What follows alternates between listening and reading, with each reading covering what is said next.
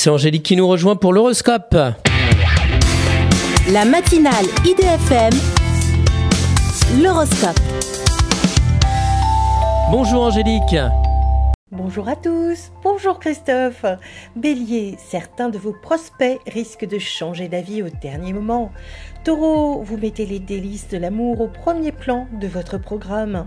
Gémeaux, assis entre deux chaises, vous devez définir vos priorités essentielles. Cancer, inspirez, vous usez de votre charme naturel pour obtenir du soutien.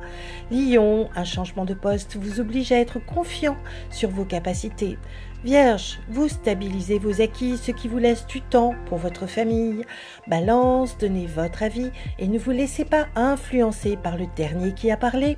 Scorpion, ne laissez pas entrer le loup dans la bergerie qui vous piquerait votre amoureux.